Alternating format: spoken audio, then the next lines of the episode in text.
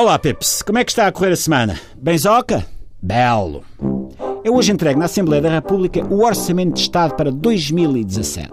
Isto é mais relevante do que parece. O orçamento é o documento mais importante para as nossas vidas financeiras a seguir à raspadinha. Um indivíduo sem orçamento de Estado é como um canteiro sem flores, ou uma novela sem duas irmãs gêmeas paradas à nascença, ou Mário Centeno sem Mariana Mortágua. As pessoas vêm ter comigo na fila à porta da casa da Mónica Bellucci em Lisboa e dizem: Olha lá, Miguel, o pessoal percebe tanto de déficit e de PIBs como o Ministro das Finanças. Tu que és um indivíduo que até tem conta no banco e tudo, é que podias explicar à gente o que é aquilo. E o agarro responde: Minha gente, eu hoje não posso. Eu vou ao Seixal com um cartaz a dizer: Rui Vitória, atravessei a ponte para te ver. Dá-me a tua gravata. E eles vão e atiram. Vá lá, não sejas assim, ou a gente cotiza-se e atira-te para dentro daqueles ecopontos modernos que estão enterrados no chão. E o agarro responde: Man, eu sou uma pessoa sensível à ameaça de agressões físicas, por isso tudo bem. Ouçam a TSF na sexta-feira e deleitem-se. E cá estou eu. Primeiro que tudo, o que é o Orçamento de Estado? É uma folha de papel com um risco ao meio, onde o governo escreve os primeiros números que lhe vêm à cabeça. Na coluna da esquerda prevê as despesas, na coluna da direita prevê as receitas. Nesse sentido, o Orçamento de Estado é primo do baralho de cartas do tarô e tio da previsão meteorológica a partir da leitura das entranhas de um porquinho da Índia. O orçamento, quando é elaborado, tem tanta validade contabilística como um boletim do Euromilhões para preencher. Ou um pedido de empréstimo entre amigos, do tipo: Ó oh Carlos, adentras-me aí 5 euros, pago-te amanhã ou na terça-feira, o mais tardar a seguir ao Natal. No orçamento, o governo diz quanto quer gastar em cada setor que tem a sua responsabilidade.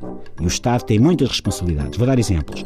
As sociedades de advogados levam tanto, mas não se podem alabazar, porque o dinheiro também tem de chegar para o projeto turístico do gajo que o ministro conheceu na reunião da maçonaria, ou para os apoios sociais a obras meritórias, como as associações de salvaguarda do habitat natural do Pato Bravo, ou os observatórios e gabinetes de estudo para a inserção no mercado laboral de boys e girls dos partidos que não tiveram engenho ou arte para entrar nos gabinetes governamentais no ano passado. Há três grandes fatias orçamentais no lado da despesa. Primeiro, a compra de cutelaria pelo Ministério dos Negócios Estrangeiros. Segunda, o pagamento de salários de serviços essenciais do Estado, como saúde, educação, segurança, tribunais, manutenção de rotundas, ou Diogo Lacerda Machado, o consultor do Executivo, que é amigo de António Costa, entre outros. Terceira, os juros da dívida. Os juros levam milhares de milhões de euros todos os anos e impedem o país de passar de um crescimento pífio de 1,3% para um crescimento medíocre de 1,4% ao ano. Sem o garrote dos juros, cada português podia ter um sobrinho taxista na Suíça.